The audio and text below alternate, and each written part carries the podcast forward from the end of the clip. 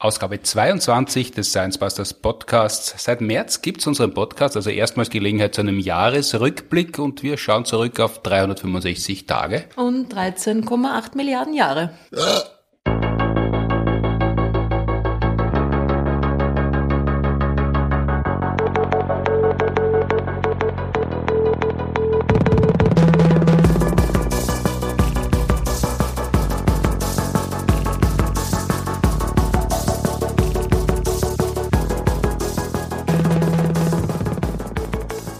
Herzlich willkommen im neuen Jahr am 3. Jänner 2022 bei der 22. Ausgabe des Podcasts, produziert wie immer mit Unterstützung der Uni Graz und der TU Wien. Mein Name ist Martin Puntigam und heute sitzt mir zum zweiten Mal gegenüber Ruth Grützbauch, Astronomin. Hallo.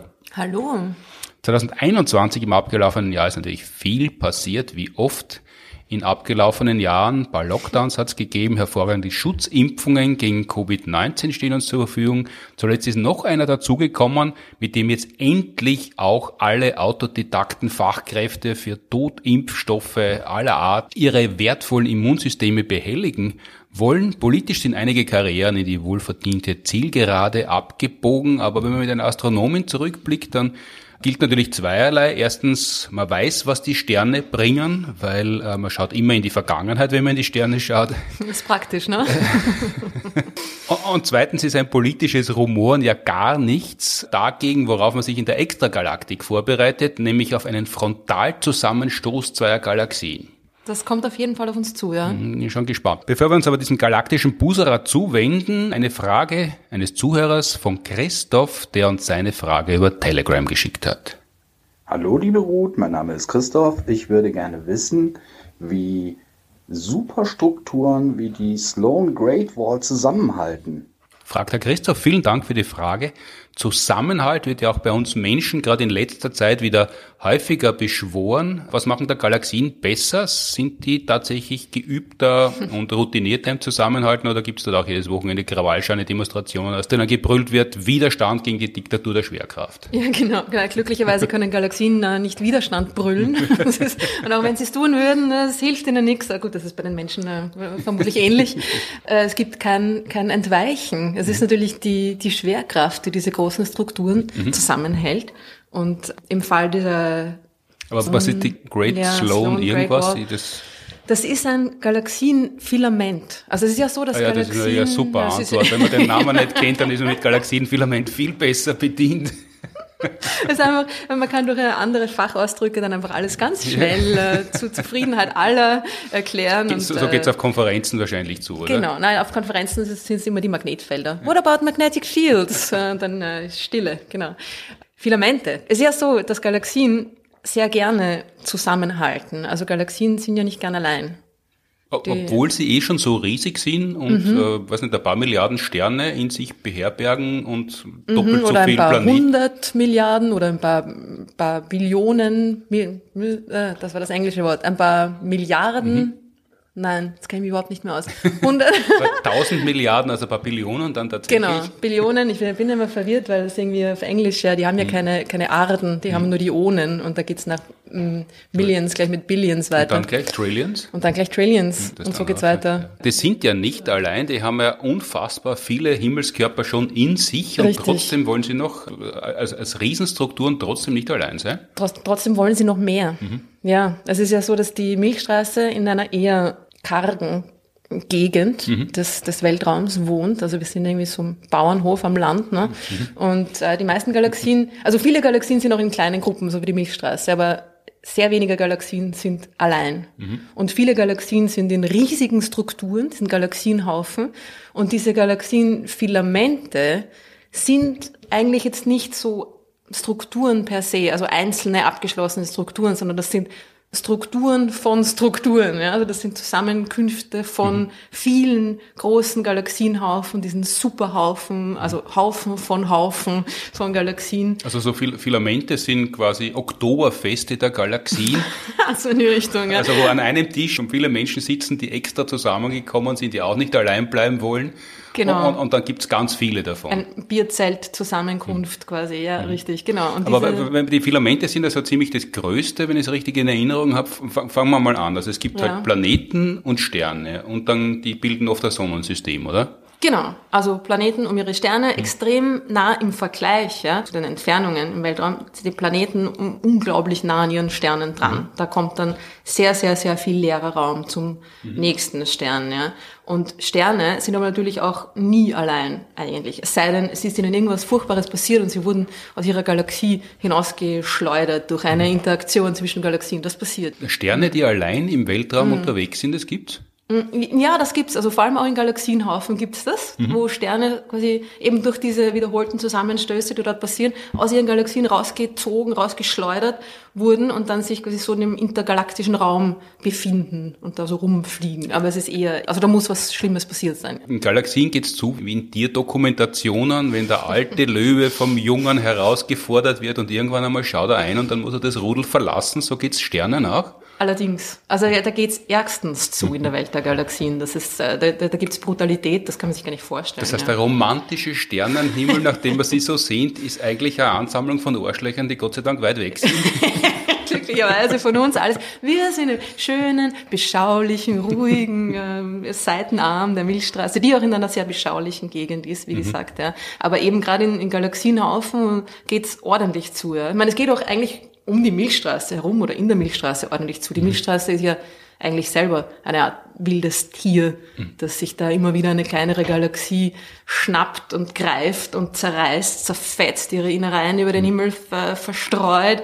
Man nennt das dann Sternströme in einer weniger plakativen Art und Weise.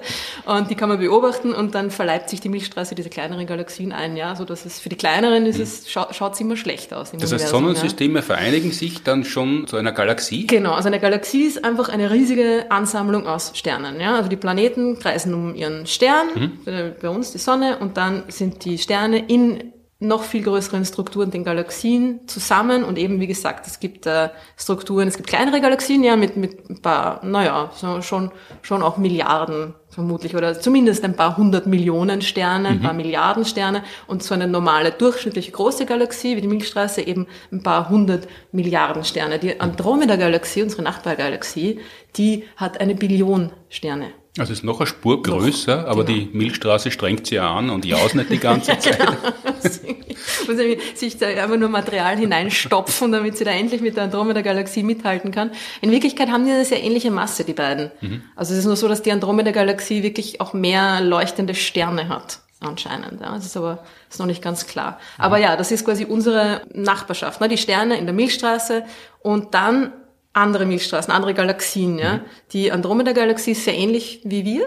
Ist auch so eine flache Spiralgalaxie. Das ist unsere lokale Gruppe, nennt man das. Die Milchstraße, die Andromeda und dann noch jede Menge kleinere Und Galaxien. lokal in ja? dem Fall wirklich Bei, bei uns. regional, Mhm. örtlich. Also da kauft man quasi regional in der lokalen Gruppe genau. Kaufen einkauft. Sie in der Andromeda.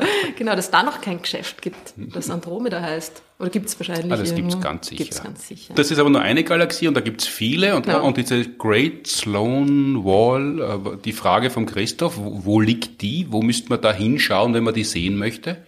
Na, wir können ja diese Galaxien also tatsächlich alle sehen. Also man braucht natürlich ein Teleskop, darum Hm. heißt sie auch Sloan Great Wall, weil sie mit dem Sloan Teleskop Also das- beobachtet das- worden das ist der Name eines Teleskops. Mhm. Genau. Also es ist der Name eines, eines ähm, Observatoriums, das den Himmel quasi systematisch beobachtet hat und sehr viele Galaxien, sehr viele Entfernungen von Galaxien bestimmt hat. Ja. Es Mhm. hat den Himmel quasi schon auch äh, photometrisch, aber spektroskopisch beobachtet vor allem, hat die, die Spektren von Galaxien aufgenommen und daraus durch die Rotverschiebung die Entfernungen dieser Galaxien bestimmt. Mhm. Und da hat sich dann halt diese riesige Struktur da irgendwie herauskristallisiert. Ja. Also es ist irgendwie, dass diese, die Galaxien in ihren Galaxienhaufen, die kennt man schon länger, ne, dass es die gibt, dass Galaxien gerne in Haufen vorkommen und äh, sind dann riesige Strukturen mit Tausenden von Galaxien. Ja. Diese, Ga- also ein, ein durchschnittlicher Galaxienhaufen hat schon Tausende von einzelnen Galaxien. Und dann gibt's eben noch die Superhaufen, die aus verschiedenen Haufen bestehen. und die Superhaufen zusammen bilden quasi diese Filamente. Und die sind dann auch nicht mehr so kugelförmig, quasi sphärische Objekte. So ein Galaxienhaufen ist meistens so irgendwas, so was Rundes, so was Sphärisches, ja. Die Filamente sind aber so lang gestreckt. Eine Perlenkette aus Galaxien? Aus Galaxienhaufen, mhm. genau. Eine super Galaxienhaufen-Perlenkette. Richtig, das ist ein guter, guter. Das wäre ein Weihnachtsgeschenk gewesen. Wiegt ein bisschen schwer am Hals, aber sonst irgendwie, genau. Diese Sloan Great Wall ist eben dieses Galaxienfilament, das sich in den Beobachtungen dieses Sloan Digital Sky Survey hieß dieser, dieser mhm. Survey, dieser, diese Durchmusterung des Himmels.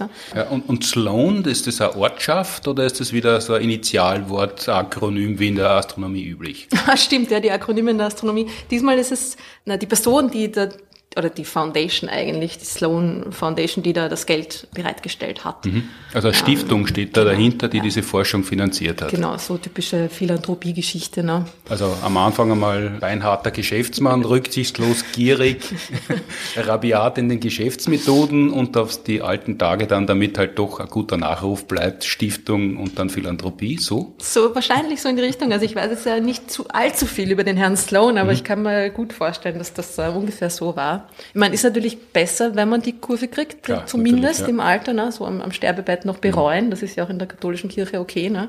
Das ist überhaupt ähm. das Konzept eigentlich. Also vorher kann man sie aufführen, wie man will, aber bis zur letzten Sekunde hat man auch ja. Zeit. Ich meine, das ist eigentlich gar kein so schlechtes Konzept, wenn man sich das überlegt. Ja. Es ist dann irgendwie, wenn man das nicht hat und einfach so ein guter Mensch sein muss, hm. weil man es selber will, das ist eigentlich schwieriger, ja. Naja, es ist auf jeden Fall ein super Survey. Also es hat uh, auf jeden Fall da irgendwie einen, seinen Zweck erfüllt, der Menschheit was Gutes zu tun.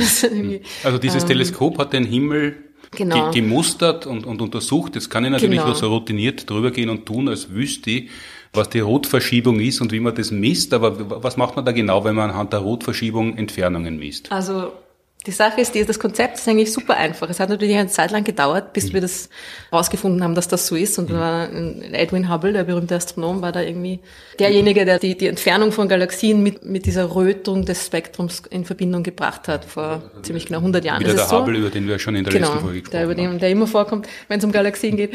Was passiert ist, dass das Licht dieser Galaxien zu uns kommt, durch den Weltraum zu uns reist und auf dieser Reise quasi verschoben wird, ja, weil der Raum, den das Licht durchquert, sich ausdehnt. Und dadurch wird das Licht gestreckt. Und es ist wirklich eine, eine ziemlich einfache Beziehung zwischen der Entfernung und der Streckung, weil das eine lineare so, Verbindung ist. Ja, je weiter das Ding weg ist, desto mehr wird der Raum dazwischen äh, gestreckt und desto röter erscheint das Spektrum. Und ich kenne ja das Spektrum wie es aussehen soll. Ja? Also mhm. das Licht von, von Sternen, weil Galaxien bestehen aus Sternen, ja, die, auch die weit entfernten Galaxien bestehen aus Sternen, die wir kennen, vielleicht ein bisschen andere Zusammensetzung, aber immer noch mhm. sehr ähnlich. Und ähm, wir wissen sehr genau, wie, wie ein Spektrum aussieht, wo die Linien sind, die, die die verschiedenen Atome verursachen, die die Zusammensetzung dieser Sterne irgendwie da verursachen. Ja?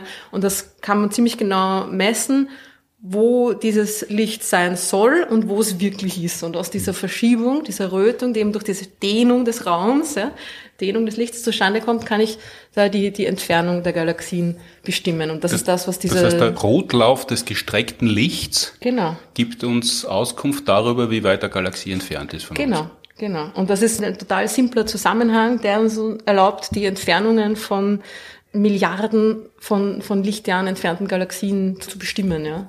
Das ist sehr beeindruckend und diese Sloan Great Wall ist eben Ansammlung von Galaxien, Superhaufen. Mhm. Wie weit weg ungefähr? Der ist, glaube ich, ungefähr eine Milliarde, ein bisschen mehr. Ich glaube, eineinhalb Milliarden Lichtjahre von uns entfernt. Das nur zum mhm. Vergleich. Die Andromeda-Galaxie, zweieinhalb Millionen Lichtjahre. Mhm. Und das sind schon Milliarden. Also das ist quasi also Italien, Andromeda-Galaxie wäre Italien-Urlaub und ansonsten, also das, das Long Great Wall ist Karibik-Urlaub. So in die Richtung oder Australien vielleicht sogar schon, ja genau. Aber es geht, es geht natürlich noch weiter. Also das ist immer noch, das ist jetzt, würde ich sagen, so gerade nicht mehr unser lokales Universum. Wir sind da natürlich nicht drinnen in diesem Filament. Wir sind auch in einem Filament, wir sind mhm. da am Rand von einem Galaxienhaufen quasi oder im Vorort, so in die mhm. Richtung, im Speckgürtel quasi. Also ein eher kleinerer Galaxienhaufen, der Virgo-Galaxienhaufen. Mhm.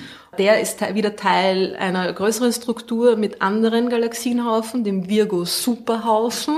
Und der ist dann wieder Teil von einem zusammen von einem Filament. Äh, genau, Zusammenballung von mehreren Galaxienhaufen, unserem Filament quasi. Und das ist so das, das nächste noch weiter entfernte Filament. Ja. Mhm. Also es gibt dann natürlich jede Menge Filamente daraus, gigantische Entfernungen. Also es ist jetzt so noch in unserer mehr oder weniger Nähe, ja, dieses, dieses Lone Great Es klingt es danach viele Filamente im Universum, also großes Universum ist. Es klingt, als ob da relativ viel los wäre, aber die Filamente sind ja trotzdem eigentlich vereinzelte Gegenstände in, in nichts im Universum, oder? Das stimmt. Die Voids, das ist quasi das Gegenstück, die Löcher mhm. im Universum, wo sehr wenig los ist oder eigentlich oft fast gar nichts. Es gibt da auch noch dann vereinzelt Galaxien mhm. in diesen Voids, aber im Grunde sind die, sind die leer.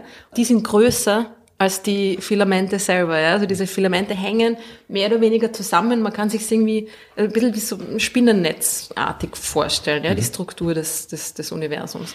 Die größten Voids sind auf jeden Fall größer als die größten Filamente. Ja? Also, also das, das, ist ja philosophisch viel Nichts da draußen, Also das Nichts ja? ist größer als das mhm. Etwas im Universum. Mhm. Genau, und es ist auch so, dass die Filamente, und da kommen wir jetzt eigentlich auch schon wieder zurück zu der Frage, dass die natürlich von der Schwerkraft zusammengehalten werden und quasi kompakter werden im, im Laufe der Zeit. Auch wenn die, die, diese große, diese Sloan Great Wall eine Milliarde oder eineinhalb Milliarde Lichtjahre von uns entfernt ist, gelten dort trotzdem dieselben Gesetze wie bei uns? Ja, natürlich, ja. Überall im Universum. Das heißt natürlich. Das heißt natürlich. Selbstverständlich, blöde Frage. das ist ja irgendwie der, das ist der, der, die Grundlage unserer Erforschung des hm. Universums in Wirklichkeit. Ja. Weil auf der Erde ist es überhaupt nicht so. Also schon in einzelnen Bundesländern, in Österreich gelten unterschiedliche Gesetze und im Universum ist es aber überall gleich. Ja, glücklicherweise. Stell dir vor, Föderalismus im Universum. Jede Galaxie mit ihren eigenen Regeln. Ja, wo kommt man dahin? Im Grunde ist das etwas, was wir nicht beobachtet haben. Mhm es ist nicht etwas, wo wir draufgekommen sind, ah, da gelten überall die gleichen Gesetze, sondern das ist ein Postulat, das wir quasi am Anfang in den Raum gestellt haben. Mhm. Weil sonst wäre ja irgendwie alles möglich, ja. Wenn du sagst irgendwie, hm, wer weiß, wie es da draußen überhaupt ist, vielleicht gelten da komplett andere Gesetze, mhm. komplett andere Naturgesetze, dann, dann, dann, dann bist du irgendwie ein bisschen im leeren Raum, ja. Wie sollst du deine Ergebnisse dann interpretieren, wenn du nicht zumindest auf die, die gleichen Gesetzmäßigkeiten mhm. zurückgreifen kannst? Das ja? heißt, ab dem Zeitpunkt, wo man begonnen hat, einen launischen, rabiaten, grausamen Schöpfer abzuschaffen, der sich die ganze Zeit irgendwelche Sachen ausdenken hat können, egal welche Naturgesetze, ist man davon aus. Also das war eher ein Wunsch am Beginn, dass es doch so sein möge und ist dann durch Beobachtungen bestätigt worden. So in die Richtung. Die, die Frage ist natürlich, warum ist unser Universum so, wie es ist? Warum gelten genau diese Naturgesetze, diese Konstanten, warum, was auch immer in unserem Universum? Warum hat die und die Konstante den und den Wert? Ja? Mhm. Ist das alles beliebig? Dann gibt es irgendwie Leute, denen das nicht gefällt, dass das quasi beliebig ist und man braucht da irgendwie, ja, warum, ne?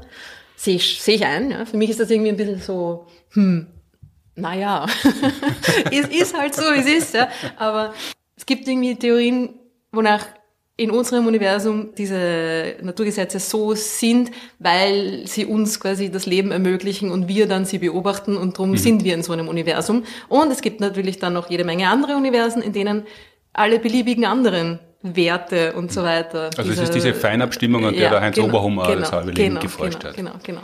Das Problem ist halt nur, dass sich das ein bisschen unserer Beobachtung oder Überprüfung entzieht. Ne? Mhm. Ne? Und dann ist es eine schöne Theorie, aber... Wir, wir, haben ja noch nie einen Blick in ein anderes Universum werfen mhm. können. Und werden wir auch nie. Also mhm. Blick nicht, ne?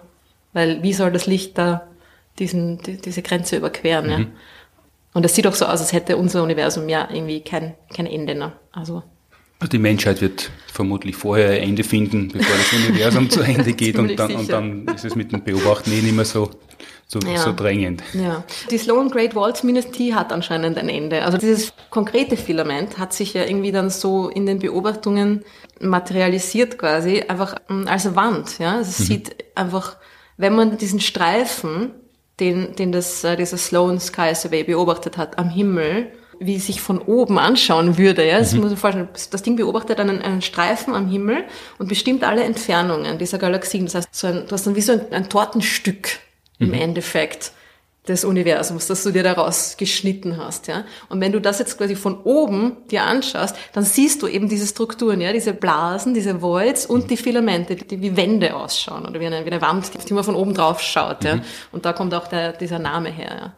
Mittlerweile weiß man natürlich auch aus äh, Simulationen und so weiter, man hat quasi das ganze Universum mehr oder weniger simuliert oder einen ziemlich großen Teil mhm. des Universums simuliert und eben diese die Entstehung dieser dieser Filamente, dieser Strukturen so schon ganz gut erklären können. Ja? Und das ist das scheint die Art und Weise zu sein, wie das wie das Universum zusammenhält. Ja?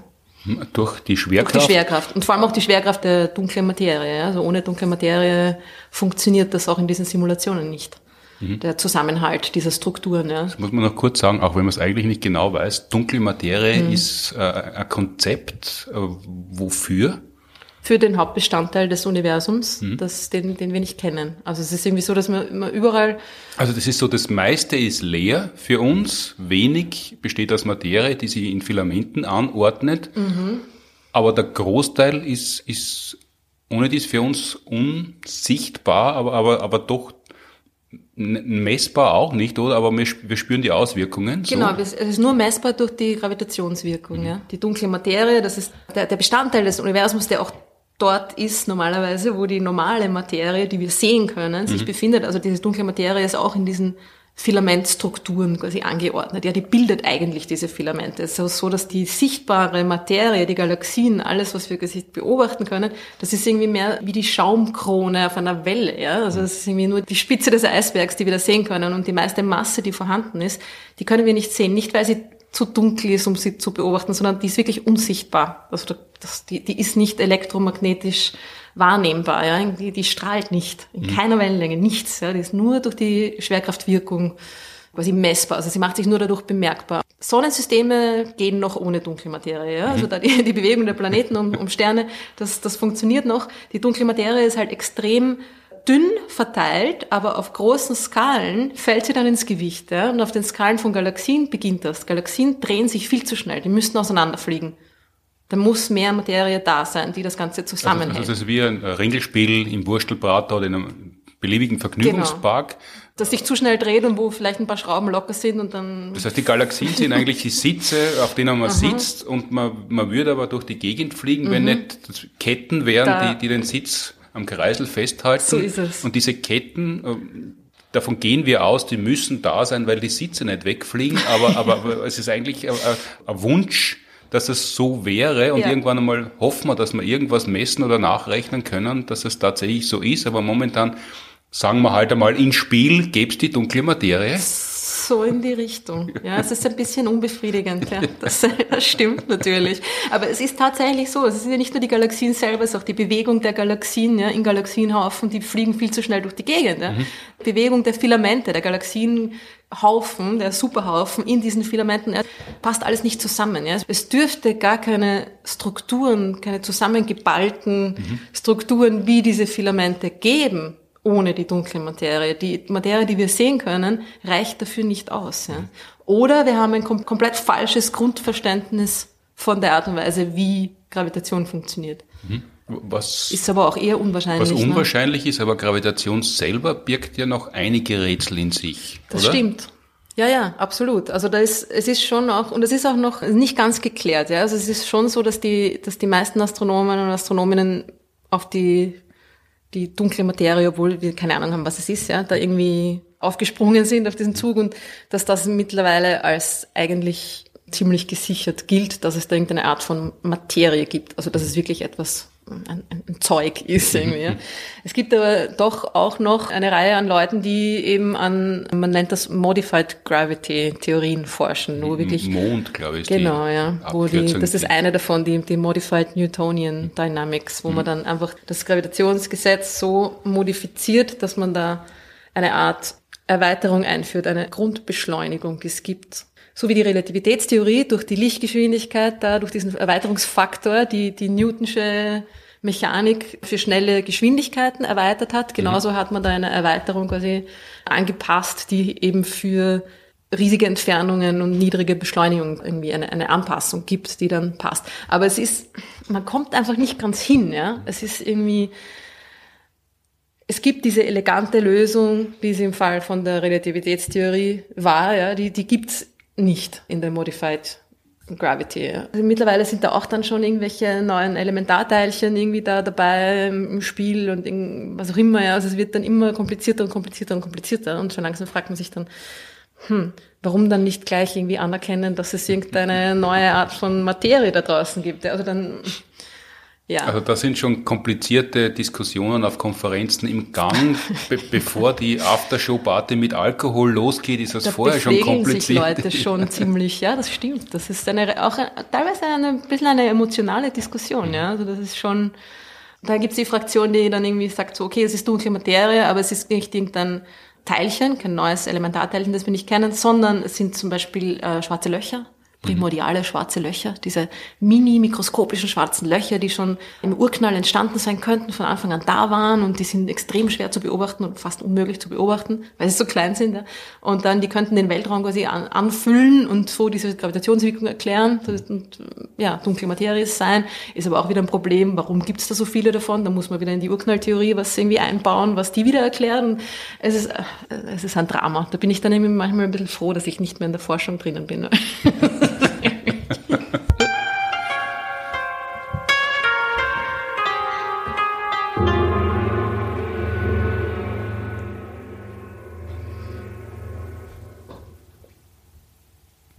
Ja, das ist doch eine komische Bemerkung, dass die Einführung der dunklen Materie eigentlich der Weg des geringeren Widerstands ist, quasi um was zu erklären, was aber so derartig unerklärlich noch ist, ja. dass man sagt, ah, machen wir uns einen schönen Abend, es gibt halt dunkle Materie. So in die Richtung, ja. Es ist aber wirklich, ich meine, es spricht so viel dafür und mhm. es passt einfach auch in so viele, an, an so vielen verschiedenen Ecken und Enden, ja. Und das ist natürlich, ja, es kann sich immer noch herausstellen, ja, es ist doch kein, doch keine Materie, doch irgendwie, keine Ahnung, ja. Wir haben irgendwas mit der Gravitation nicht verstanden, was natürlich sehr gut sein kann, ja. Klar. Aber es ist, es gibt, soweit ich das weiß, jetzt noch keine befriedigende Alternative, ja. Also es sind alle, äh, alle Vorschläge haben irgendwie ein, ein, ein ihre Nachteile und ihre unbefriedigenden Elemente da. Ja. Aber so oder so ist die kurze Antwort auf die Frage von Christoph, Gravitation ja. ist der Grund, warum eigentlich alles im Universum, wenn es zusammenhält, mehr oder weniger zusammenhält. Der Grund, warum, genau, was die Welt in ihrem Innersten zusammenhält, ist die Gravitation. Ja? Ich meine, es gibt natürlich auch Dinge, die aufgrund von anderen Kräften zusammenhalten, wie die die Atome selber, die Materie selber, die interessiert die Schwerkraft eher weniger. Aber da geht es um sehr, sehr geringe Distanzen. Ja, also absolut, im, ja. auf großen Distanzen genau. ist, sind diese starke und schwache Kernkraft oder so heißt das, glaube ich, die kann genau. man dort mehr oder weniger vernachlässigen. Und die sind sehr wichtig, weil die, durch die gibt es überhaupt erst Materie, quasi, mhm. oder die Materie, die wir sehen können. Ne? Auf die großen, auf den großen Distanzen hin ist es die Gravitation und die, die elektromagnetische Kraft ermöglicht uns Dinge zu sehen. Ja, also das ist, die wirkt auch sehr weit und ist viel, viel stärker als die Gravitation. Aber das, das Ding an der Gravitation ist, sie gilt für alles, was schwer ist, alles, was Masse hat. Die elektromagnetische Kraft, da musst du eine Ladung haben, damit sie auf dich wirkt. Und das ist halt mhm. dann doch nicht so oft der Fall. Mhm. Elektromagnetische äh, Kraft, Elektromagnetismus ist ja letztlich Licht, also elektromagnetische ja, genau. Wellen. Und damit kann man gut überleiten auf den Frontalzusammenstoß, der äh, uns bevorsteht. Wir sehen quasi die Lichter schon äh, der, der, der Nachbargalaxie, die direkt ja, auf uns ja. zukommt. Wie, ja. wie, wie lange dauert es noch, bis es kracht? Ah, dann kein Grund zu, zur Sorge. Es dauert noch ungefähr dreieinhalb Milliarden Jahre. Doch noch so lang. Ja. ja. also sie ist halt doch noch sehr weit von uns entfernt. Man sagt immer, uh ja, unsere Nachbargalaxie, Ding, das, es ist unsere Nachbargalaxie mhm. und die Entfernung ist äh, läppisch im Vergleich also das müssen wir, wir haben immer gesagt, es gibt einen Galaxienzusammenstoß ja. mit unserer Nachbargalaxie, das ist die Andromeda-Galaxie. Ja. Mit der stößt die Milchstraße zusammen. Richtig. Aber erst in dreieinhalb Milliarden Jahren, genau. das heißt Vollkasko jetzt, hat noch keinen Sinn.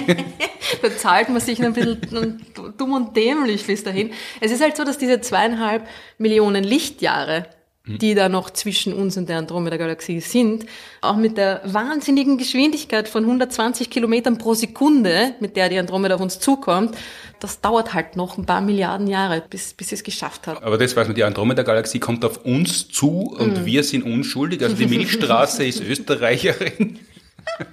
oder, oder fahren beide aufeinander zu und spielen Chicken, aber niemand weicht aus. Ja, das ist natürlich das Letztere. Aber das ist, äh, ja, danke für den Hinweis. Ja, klar, die Österreicherin sagt, es kommt alles auf uns zu. ich habe nichts damit zu tun. Sie bewegen sich aufeinander zu, mhm. natürlich, ja. Aber es ist halt von unserem Blickwinkel so, dass sich alle anderen Galaxien, alle anderen großen Galaxien von uns wegbewegen. Ja, das mhm. war jetzt diese Rotverschiebung, die wir, die wir schon am Anfang besprochen mhm. haben, mit der Entfernungsbestimmung. Die Andromeda-Galaxie ist blau verschoben. Mhm.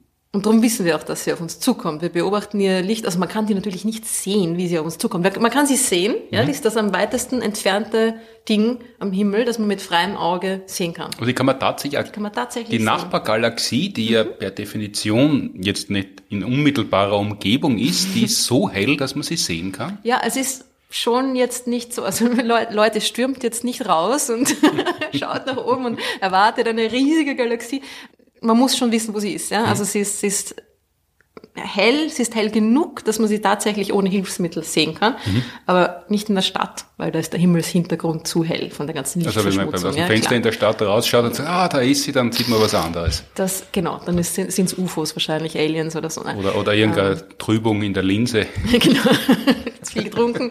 Nein, das, äh, es muss schon ziemlich dunkel sein, damit das funktioniert. Mhm. Und Aber ziemlich dunkel wäre eine Bergspitze in Österreich, wird reichen oder muss man wieder in diese berühmten nein, südamerikanischen nein. Wüsten fahren, um das zu sehen? Man muss nicht einmal auf eine Bergspitze, mhm. also außerhalb einer Stadt, so Stadtrand Stadtrand Wienerwald zum Beispiel mhm. könnte schon reichen. Weil genau. da, ist, da, da leuchtet ja die Stadt noch stark hinaus. Kommt immer darauf an, wo. Ja? Also wenn man dann im Süden von Wien ist, dann in dem Industriegebiet, wo es irgendwie super hell ist und alle das Licht raushauen wie Sau, dann mhm. dort braucht man es gar nicht probieren. Kommt immer darauf an, wo, in welcher Gegend. Ja? Aber wenn man es zum Beispiel im Westen von Wien mhm da ein bisschen spazieren geht hinaus, keine Ahnung, Sophienalpe, wie auch immer, ja, vielleicht sieht man sie da schon. Ja. Und, und die kann man, ich kenne mich ja nicht so gut aus im Sternenhimmel und in der Astronomie, aber man kann ja manche Sachen nur auf der Südhalbkugel sehen und manche nur auf der Nordhalbkugel, aber die Andromeda-Galaxie sieht man von uns aus? Genau, die sieht man von der Nordhalbkugel aus, mhm. ja, genau.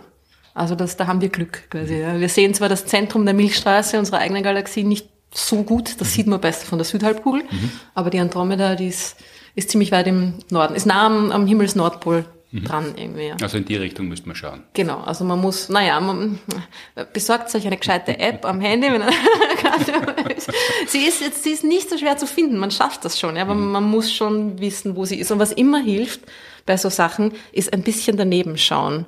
Das hört sich jetzt vielleicht irgendwie blöd an, aber man sieht ja die Dinge also so wie man beim Boxkampf äh, eigentlich ein bisschen hinter den Kopf zielen sollte, damit der Faustschlag maximale Wirkung erzielt, soll man bei der Andromeda-Galaxie bei der Beobachtung daneben schauen?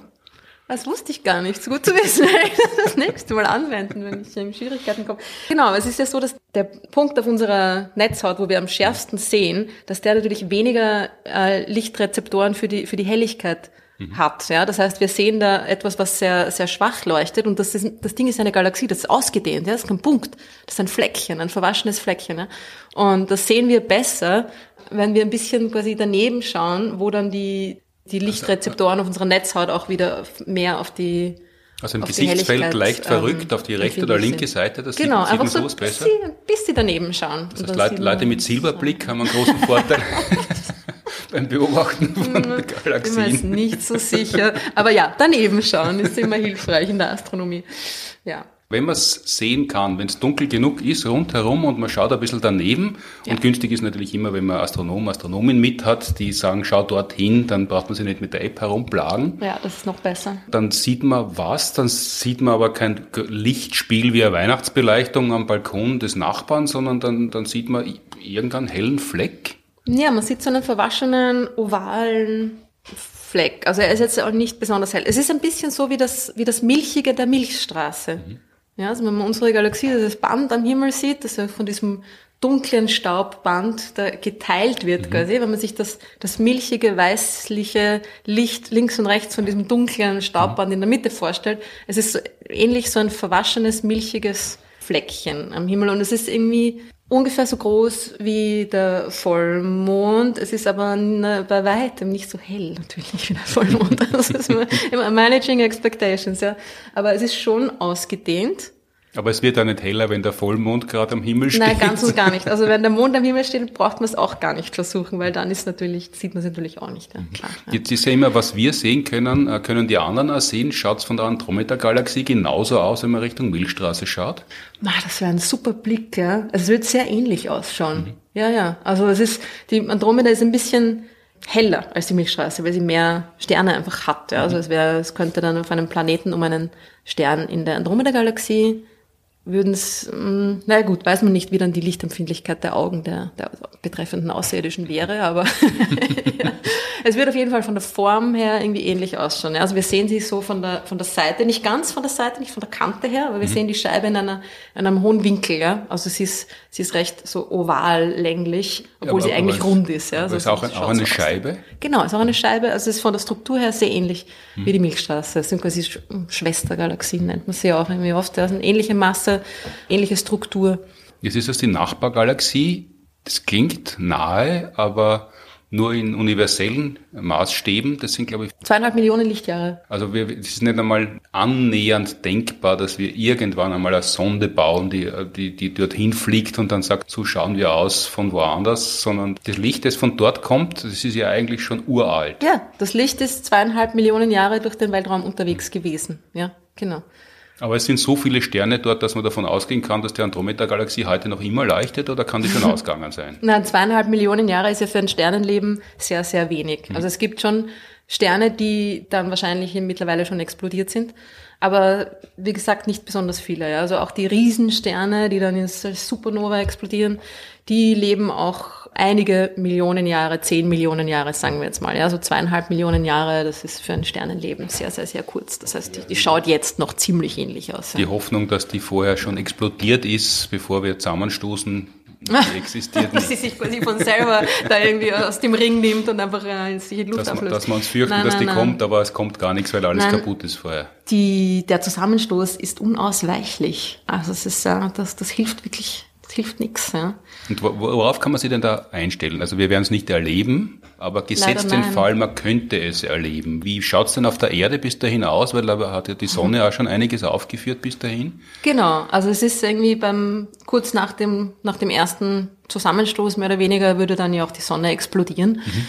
Das heißt, da gibt's dann sicher keinen guten Blickwinkel mehr von der Erde aus. Aber davor, sagen wir in so zweieinhalb Milliarden Jahren, wird es sich noch lohnen, sich das anzuschauen. man wird das Ding natürlich sehen. Man, kann es ja jetzt schon sehen, die mhm. Andromeda-Galaxie. Und man wird dieses Ding, dieses kleine verwaschene Fleckchen natürlich dann sehen, wie es uns näher kommt. Und es wird natürlich viel größer im Himmel werden. Und irgendwann wird es dann auch anfangen, sich und die Milchstraße, das Band, ja, so zu verzerren, schön langsam. Und wenn sich diese beiden Galaxien aneinander annähern und quasi bevor sie sich auch begegnen, begegnen sich schon ihre Randbereiche mhm. und da ist ja jede Menge Wasserstoffgas drinnen. Das heißt, dass diese Gaswolken werden irgendwie zusammengedrückt, zusammengequetscht, komprimiert und da kommt es zur, zur Sternentstehung. Das entstehen jede Menge neue Sterne, die hell leuchten. Ja, das Ganze wird, wird angestrahlt, wird die Gaswolken, die drumherum sind, werden zum Leuchten gebracht. Das ist ein, ein riesiges Feuerwerk, ein Schauspiel in, in rosa-rot und mhm. blau und es wird super ausschauen. Leider erst in ja, unsere Nachfahren oder was auch immer das dann wäre, in mhm. zweieinhalb bis drei Milliarden Jahren, hätten da echt ein, ein, ein großartiges Feuerwerk zu beobachten. Ja. Und wie lang wird das dauern, das Feuerwerk? Weil ein Zusammenstoß, das klingt nach einem wie soll man sagen, nach einem gewalttätigen Ereignis mit einem jähen Ende. ja. Aber, aber so Nein, stoßen ja Galaxien nicht zusammen. Genau, man sollte es eigentlich überhaupt nicht Zusammenstoß nennen. Also das Gas stoßt schon eher zusammen, ja, das stimmt, aber die Sterne zum Beispiel stoßen überhaupt nicht zusammen. Weil also, sie sich abstoßen oder? ja, ich will nicht Angst voneinander haben. Na, weil einfach so viel leerer Platz zwischen den Sternen ist. Man vernachlässigt das, wie viel leerer Raum irgendwie da im Universum ist. Der also nicht nur zwischen den Filamenten ist viel leerer Raum, sondern auch in den Galaxien selber ist es ist, ist wahnsinnig viel leer. Genau, also es ist zwischen den Galaxien eigentlich viel weniger leer als innerhalb der Galaxien. Das ist irgendwie lustig, dass also relativ gesehen die Abstände zwischen Galaxien sind eigentlich recht klein, ja. Also die, das ist dann irgendwie die Andromeda und die Milchstraße sind dann irgendwie so, weiß ich nicht, zehn Galaxien Durchmesser voneinander entfernt, sagen wir mal, ja. Mhm. Und ein Stern ist, also der nächste Stern von uns aus gesehen, außerhalb des Sonnensystems, ist vier Lichtjahre von uns entfernt, ja. Also ich habe keine Ahnung, wie viel Sternendurchmesser das wären, ja.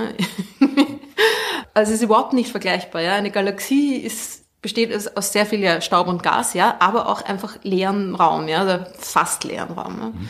Und das ist einfach Drum stoßen Galaxien oft zusammen, weil sie quasi relativ zu ihrer Größe recht nah aneinander sind. Aber die Sterne innerhalb der Galaxien, die prallen nicht aneinander. Die, die, die, sie verschmelzen quasi miteinander, diese beiden Galaxien. Es ist kein richtiger Zusammenstoß, sondern ein, ein Verschmelzungsprozess.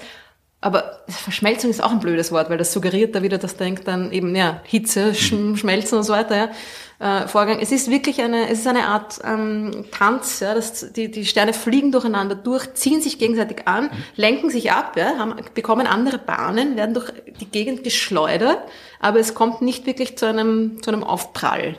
Das heißt, sie, sie bewegen sich aufeinander zu. Ja. Und dann so wie zwei Hunde auf der Straße gehen sie im Kreis, beschnuppern sie vorn und hinten. und irgendwann einmal fangen sie an, miteinander zu spielen, aber sie werden nicht ein Hund. Sie werden schon ein doch. Hund. Das ist so Gott, was für eine Vorstellung. Also bei uns Menschen ähm, muss man sie zusammennähen. Das ist ja vor gut 100 Jahren ist das sehr populär gewesen, dass ja. man Tiere zusammengenäht hat und geschaut hat, was dann passiert. Aber bei Galaxien äh, muss man sie nicht zusammennähen. Das, äh, aber die, die werden eine Galaxie. Die werden eine Galaxie, genau. Und es ist auch so, dass diese Sternentstehung, die da quasi am Anfang dieser Kollision oder dieses, dieses Verschmelzungsprozesses passiert, dass die dann auch recht schnell wieder aufhört, weil das ganze Gas dann aufgebraucht ist oder durch die Schwerkraft, mhm. Gravitationskraft quasi aufgeheizt wurde und dann entstehen keine neuen Sterne mehr und die Sterne fliegen einfach durcheinander durch. Sie bilden eine, eine Art ähm, blobförmiges Ding und das nennt man dann eine elliptische Galaxie. Das ist dann quasi der Endprozess. Mhm. Muss ich vorstellen, dass sich zuerst werden die Sterne wahrscheinlich auch die Sonne, ja, in alle möglichen Richtungen geschleudert. Also es kann sein, dass die Sonne dann eher am Rand von dieser neuen Galaxie endet oder auch e-, eher weiter drinnen. Das wissen mhm. wir nicht, wo genau jetzt die Sonne sein wird. Ja, so genau kann man das irgendwie noch nicht simulieren. Das ist eine Firmenfusion und dann werden einige Abteilungen abgelöst und, und, und das Personal wird ein bisschen genau. umgeordnet und man bleibt genau. vielleicht in der Firma, aber kriegt eine neue Aufgabe. So, es ist fast so, als wenn man in ein komplett anderes Gebäude übersiedeln würde, weil man hat dann irgendwie einen ganz anderen Bewegungszustand, ja, ganz andere Orbits. Das ist nicht mehr so eine flache Scheibe, die sich die quasi schön geordnet rotiert, sondern dass die Sterne, das ist fast ein bisschen mehr wie, ein, wie die Moleküle in einem Gas, ja. Die mhm. Sterne in alle möglichen Richtungen sausen durch die Gegend und es bildet sich so ein, ein quasi von, von Druck gestütztes Gebilde, mhm. immer noch aus Einzelsternen natürlich, ja. Aber es ist dann irgendwie so ein so Rugby-Ball-förmiges, eiförmiges mhm. Ding, ja. Und das ist diese, diese elliptische Galaxie, diese zweite Hauptart von, von Galaxien, die es im Universum gibt. Ja. Und die mhm. entstehen durch diese riesigen Zusammenstöße von Spiralgalaxien. Ja. Jetzt haben wir ja einfach behauptet, es ist so, die Andromeda-Galaxie und die Milchstraße bewegen sich aufeinander zu und werden irgendwann einmal eine große Galaxie. Und man sagt nicht Zusammenstoß, aber man sagt Zusammenstoß. Aber seit wann weiß man das denn eigentlich, dass die aufeinander sie zubewegen. Das ist ja kein naheliegender Gedanke, dass man auf den Himmel schaut und sagt, ah, das kommt jetzt auf uns zu. Ja, das wissen wir eben seit Hubble diese ähm, Verschiebungen des Spektrums von Galaxien mhm. in, in Entfernungen quasi umgesetzt hat. Ja, also dass die Andromeda-Galaxie auf uns zukommt, wissen wir schon länger. Aber dass sie auch tatsächlich mit uns kollidieren wird, ja, das, das ist ja irgendwie ein komplizierter Prozess. Weil mhm. man, ob sie auf uns zukommt oder nicht, ist ja nur quasi eine Richtung. Also die kann ja eine seitliche Bewegung auch noch haben, mhm. die wir aber nicht so messen können. Wir können immer nur genau die Bewegungsrichtung in unsere Richtung messen durch mhm. diese Rotverschiebung. Und es hätte leicht sein können, dass sie zwar auf uns zukommt, aber dann quasi noch weit an uns vorbeifliegt, also mhm. uns, uns verpasst. Ja man hat irgendwie am Anfang auch noch nicht so gewusst, dass Galaxien so oft zusammenstoßen. Ja? Also es ist irgendwie schon so, dass es gab, sobald man wusste, dass diese Galaxien überhaupt Galaxien sind, ja, dass diese Nebel, die man da sieht, eben nicht zur Milchstraße gehören, sondern wirklich eigene, vollwertige eigene Galaxien sind hat es auch Leute gegeben, die schon angenommen haben, aha, na, die werden sich wohl auch treffen. Ja? Und man kann das ja auch sehen. Ja? Man sieht diese verknäulten Galaxienkörper am Himmel. Aber natürlich wusste man nicht, hm, ist das jetzt wirklich ein Zusammenstoß? Schaut irgendwie so aus. Aber gut, mhm. das ist jetzt irgendwie eine schnelle Schlussfolgerung. Ja? Es gab auch Leute, die sagen, nein, das hat überhaupt nichts mit einem Zusammenstoß zu tun. Ja?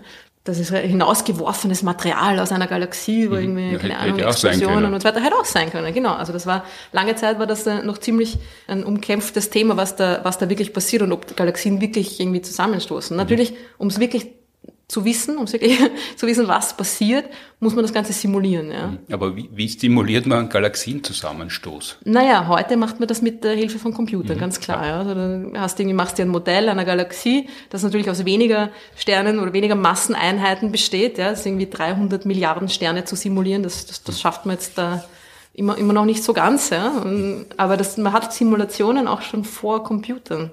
Also es ist, das ist, dass die, ja. dass die Andromeda-Galaxie auf uns zukommt und dass es irgendwann einmal äh, nicht krachen Boom wird, aber, aber fusionieren wird, das ist keine ganz neue Erkenntnis. Nein, nein, nein. Also die ersten Simulationen von einem Galaxienzusammenstoß, das ist schon 80 Jahre her. Mhm. Die erste Simulation, das ist überhaupt eine ganz coole Geschichte. Ja. Die, die erste Simulation einer Galaxienkollision ist aus 1941 mhm. von einem schwedischen Astronomen namens Erik Holmberg also da gab es noch keine Computer, ja, 1941. Mhm. Und der hat irgendwie in seinem, das ist auch irgendwie ein sehr lustig geschriebener Artikel, ja, in seinem Artikel hat er geschrieben, das Berechnen dieser, dieser Gravitationskräfte, die da wirken, ist viel zu kompliziert. Das kann sich, kann sich niemand antun, da jetzt irgendwie sich das auszurechnen. Ja, jeder Stern mit jedem. Hat er gesagt, ja. aber keine Lust, die überleben auch noch. Genau, ja, ziemlich genau so, ja, kein Bock. Es ist irgendwie, jeder Stern wirkt mit jedem anderen Stern, natürlich. Mhm. Also die Gesamtheit aller Sterne wirkt mit der Gesamtheit aller anderen. Es ist wirklich ein immenser Rechenaufwand. Ja. Mhm. Und was er gemacht hat, seine coole Idee war, er hat die Gravitation simuliert mit Glühbirnen, mit Licht. Aber wie, wie simuliert man mit Glühbirnen die Gravitation?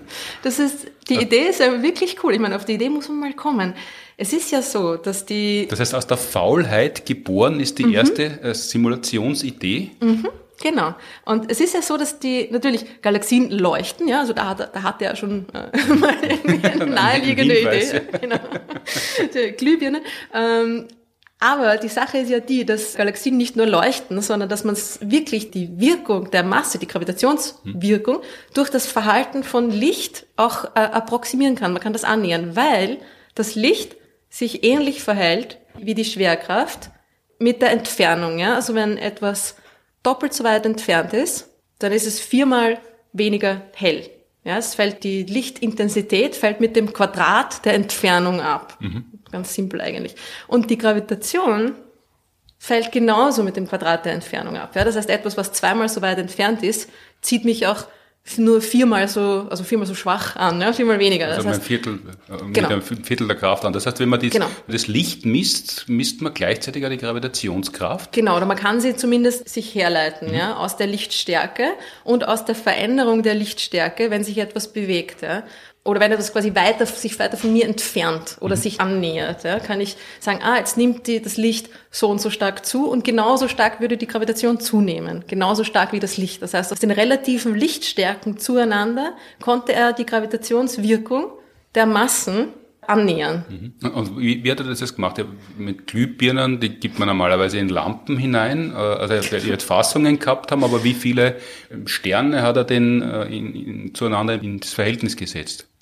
37 mhm. pro Galaxie. Der hat sich äh, seine eigene Galaxie gebaut, oder zwei Galaxien gebaut aus jeweils 37 Glühbirnen, die er auf vier konzentrischen Ringen angebracht hat. 80 Zentimeter groß war jede dieser Galaxien. Mhm. Ne? also mit Fassungen auf mit einem Fassungen, Brett? Ja, genau, Aha. irgendwie so. Also ein Brett, ja, hm, äh, er hat das Ganze auf einem dreimal vier Meter großen Plottpapier aufgebracht. Also die Fassungen werden schon irgendwie an, an Brettern oder ja, was auch immer die Fassungen brauchen ja Strom, sonst, sein. sonst Klar, ja das war alles Glühbirnen. verkabelt, ja. genau. Und er hat neben jeder Glühbirne auch eine Fotozelle angebracht. Und was er gemacht hat im Endeffekt war, jede einzelne Glühbirne abschalten und dann das Licht aller anderen in alle Richtungen messen. Mhm. Weil ich muss natürlich die Richtung wissen, in die dann die resultierende Schwerkraft zeigt. Ja, ich möchte ja die Beschleunigung, ich möchte die Änderung der Geschwindigkeit dieses Sterns bestimmen.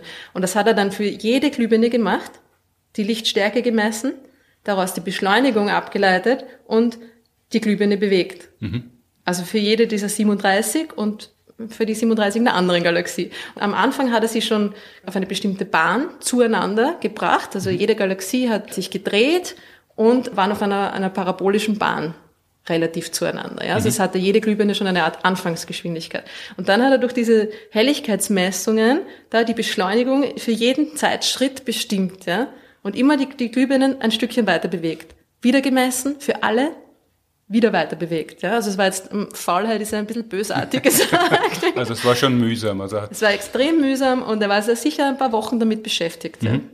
Und dann hat er das Ganze auf diesem riesigen Blattpapier quasi auch gleichzeitig aufgezeichnet, im wahrsten Sinne des Wortes, und eine Art einfach bewegte Simulation erstellt, was dann da passiert. Und was er gefunden hat, was da passiert, ist, dass die inneren Bereiche der Galaxien, mehr oder weniger da nicht so viel davon mitbekommen, von dieser, von dieser Begegnung, aber die Randbereiche der Galaxien werden nach außen gezogen und zwar nicht nur dort, wo die Galaxien nah aneinander sind, wo sie sich begegnen, sondern auch auf der anderen Seite, auf der gegenüberliegenden Seite. Ja. Also so wie bei den Gezeiten, wo es ja genau. auch einen größeren Berg gibt und einen kleineren, so ist es auch bei den Galaxien, sie treffen. Genau. Das sind quasi zwei gegenüberliegende Flutberge, mhm aus Sternen, hat. Ja. Und durch die Rotation der Galaxien drehen sich diese Flutberge quasi mhm. auch noch so und es entstehen so langgezogene, symmetrische, gebogene Strukturen, die fast wie Spiralarme ausschauen. Mhm.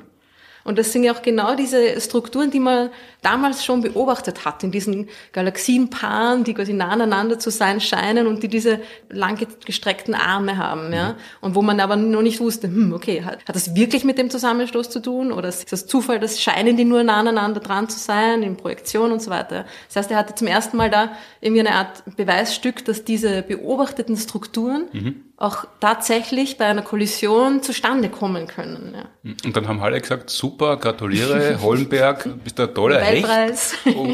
Oder haben sie ihn ein bisschen komisch angeschaut, weil er gesagt hat, ich rechne nicht so gern, aber ich messe lieber? Na, es, es war schon, also ich glaube, sie, sie haben irgendwie seine Arbeit schon irgendwie wertgeschätzt, aber es war natürlich irgendwie so, hm, ja, klar.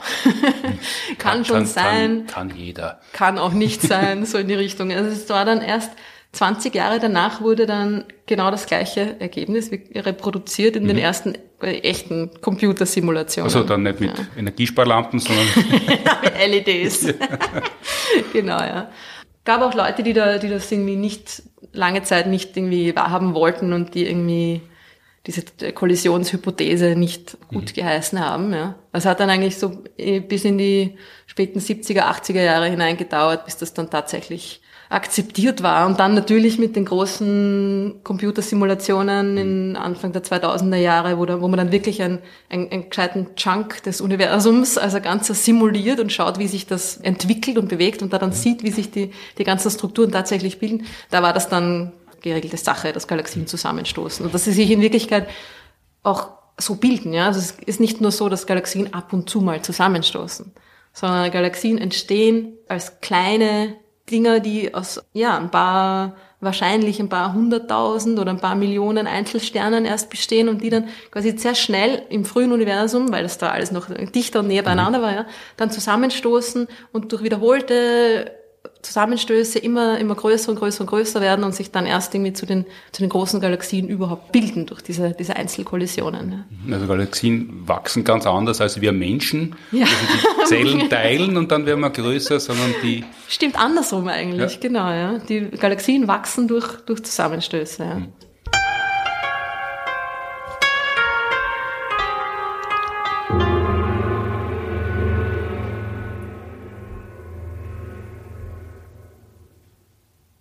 Und, und wie denn jetzt die Namensgebung? Also wenn seit zwei, drei Jahrzehnten im äh, Eherecht ist es so, dass es Doppelnamen gibt, da wird die neue Galaxie dann geborene Milchstraße, verehelichte Milchstraße Andromeda heißen oder gibt es da einen neuen Namen?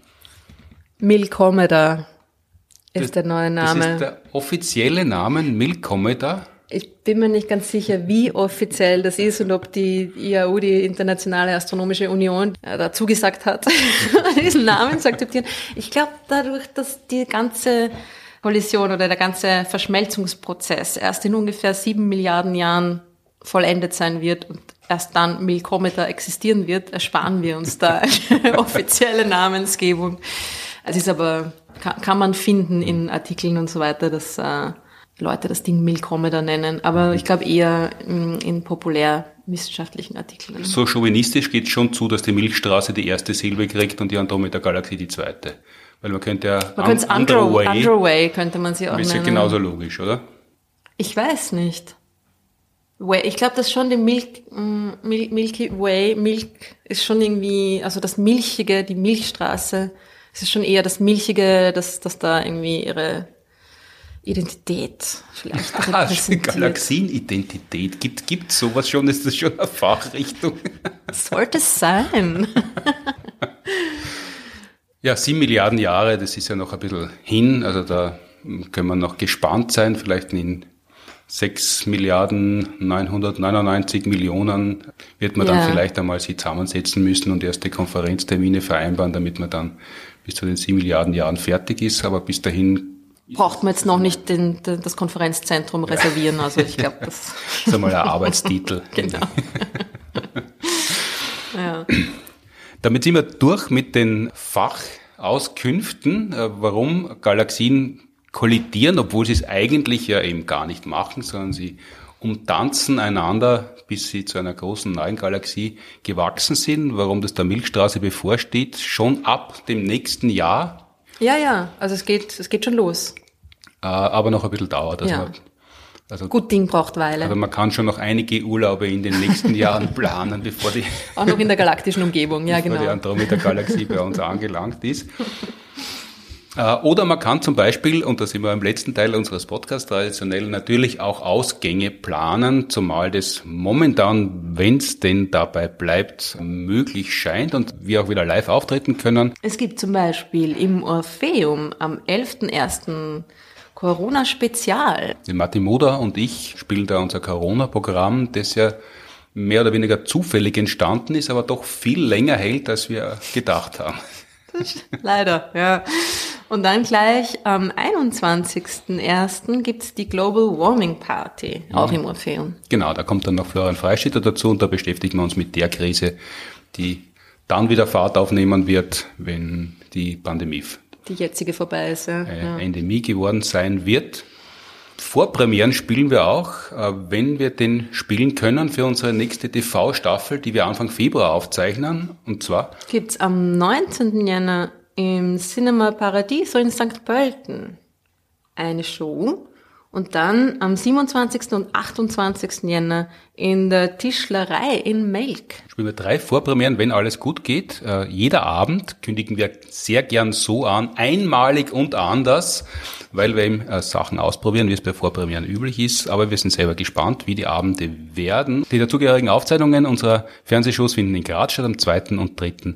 Februar. Wer da live dabei sein möchte, alle Infos und Termine auf sciencebusters.at oder in den Shownotes. Und Martin Puntigam tourt natürlich auch noch mit seinem Solo, der Glückskatze. wo dasselbe gilt, wenn es denn geht. Äh, wenn es äh, sehr gut geht, äh, schon demnächst am Wochenende 6., 7., 8. Jänner komme ich quasi als Sternsinger ins Kabarett Niedermeyer, um die Glückskatze vorzuspielen. Wenn es nicht ganz so gut geht, am 4. und 5.